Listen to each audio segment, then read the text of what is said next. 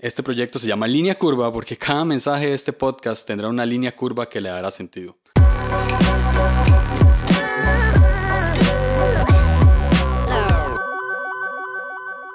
Hola, hola, bienvenidos a este episodio introductorio, el episodio 000 de Línea Curva.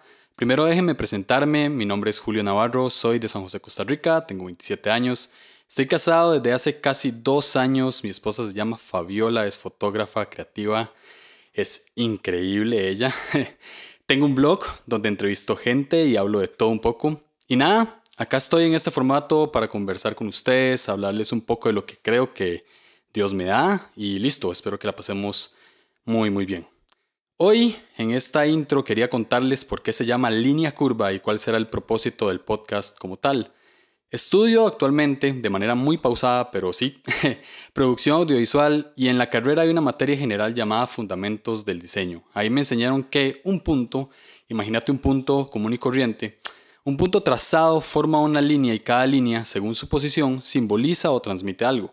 Por ejemplo, la línea vertical transmite a nuestro cerebro un límite, como un alto o una pared que nos frena. Si ponemos esa misma línea en diagonal, transmite una inclinación, subir o bajar algo cual si fuese una rampa o una montaña.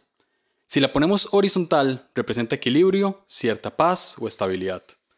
Ahora, si tomamos esa línea y la doblamos, forma una línea curva que representa suavidad, ternura y la palabra que más me gusta de esto, gracia. No es común escuchar la palabra gracia en otro contexto que no sea iglesia. Generalmente escuchamos esa palabra en una conversación con amigos cristianos, o en una prédica, o en un podcast como este, no sé, pero en la U es poco común, así que de inmediato me llamó la atención y me encantó el, el concepto de una línea curva. Entonces, sí, este proyecto se llama línea curva porque cada mensaje de este podcast tendrá una línea curva que le dará sentido.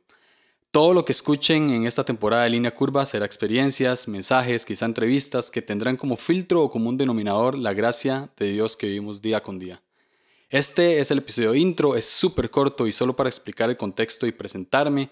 Espero que los próximos sean del agrado de muchos y podamos pasarla súper bien.